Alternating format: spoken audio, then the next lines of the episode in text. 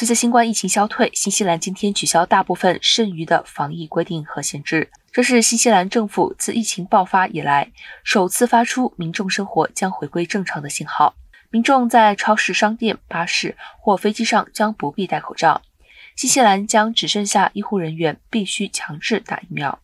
这一规定将结束，游客也将不必接种疫苗就能访问新西兰。新西兰政府宣布，所谓的“新冠灯信号分级”系统将会完全抛弃，只保留两个主要的限制措施。病毒检测呈阳性的人隔离七天，以及人们访问医院和养老院等医疗机构时必须佩戴口罩。